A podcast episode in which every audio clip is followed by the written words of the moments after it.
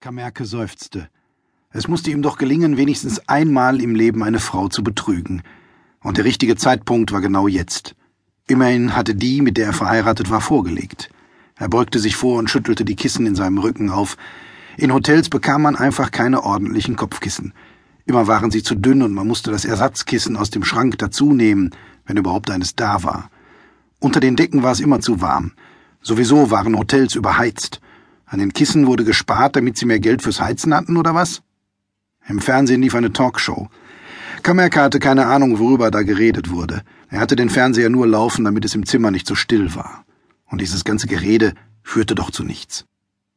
Er schaltete ein Programm weiter, wo gerade ein Kriminalfilm begann. Ein Mann lag in einer Koje und ging in Flammen auf, fuhr hoch, schrie und fiel nach vorne. Eine Viertelstunde später schoss mit leichtem Blubbern eine Leiche an die Oberfläche eines Flusses, eine verkohlte Hand emporgestreckt. Was dazwischen passiert war, hatte Kamerke nicht mitbekommen. Und überhaupt, trieben Wasserleichen nicht eher langsam nach oben? Er blieb nur deshalb an dem Film hängen, weil da eine blonde Polizistin beteiligt war, die er nicht unattraktiv fand. Was ihn zu seinem Thema zurückbrachte. Er war 56 Jahre alt und den Frauen, mit denen er zusammen gewesen war, immer treu gewesen. Welcher Mann konnte das schon von sich behaupten? Jetzt war er seit 15 Jahren verheiratet, hatte vielleicht nur noch weitere 15 Jahre vor sich und fand es an der Zeit, eine neue Erfahrung zu machen. Kurz vor Mitternacht, nachdem es noch zwei verkohlte Leichen gegeben hatte, vibrierte Kamerkes Mobiltelefon und vollführte einen zuckenden, wenig eleganten Tanz auf Madame Bovary, dem Buch, das er bei seinem überstürzten Aufbruch von zu Hause mehr zufällig mitgenommen hatte, weil es nun mal gerade auf dem Beistelltisch neben seinem Lesesessel gelegen hatte. Es war Dams. Schläfst du nie? Fragte Kamerke statt einer Begrüßung. Hör mal, überging Dahms diese Bemerkung, sparte sich auch sonst jeden Smalltalk. Ich hatte vorhin deine Frau an der Strippe und die sagte, du bist seit drei Wochen nicht zu Hause gewesen. Ich hab zu tun. Also ich schicke dich nicht die ganze Zeit in der Weltgeschichte rum. Da war die Geschichte in München über diesen Bauunternehmer und danach das mit dem Tänzer in Heidelberg. Hast du andere Herren neben mir? Ich bin Polytheist, sagte Kamerke. Ich wechsle meine Götter stundenweise, genau wie die Ressorts, für die ich schreibe. Wenn du Stress zu Hause hast, geht mich das nichts an, fuhr Dahms fort.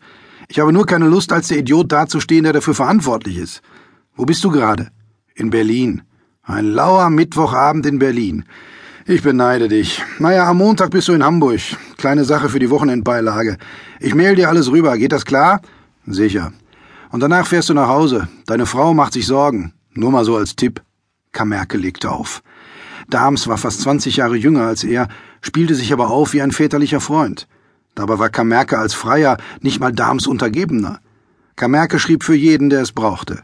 Am Dienstag hatte er was in Bochum für ein Fußballmagazin. Kamerke konnte alles und machte alles, dafür war er bekannt.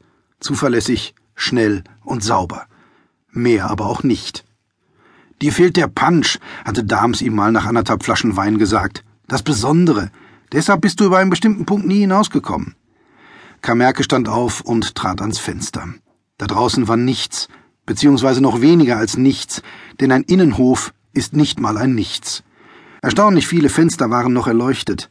Das hier war ein typisches Tagungshotel, und tatsächlich lief gerade die Konferenz einer Firma aus der Energiebranche, deren Mitarbeiter Kamerke schon heute Mittag in der Lobby hatte ertragen müssen, als sie angereist waren viele Männer in Anzügen, die zu laut redeten, wenige Frauen in Kostümen, die sich sichtlich bemühten, über die schlechten Witze ihrer Kollegen zu lachen.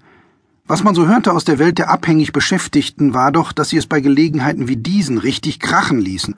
Oder dachte der Stern sich das alles aus? Wo und wann sollte er einen außerehelichen One-Night-Stand finden, wenn nicht hier und heute?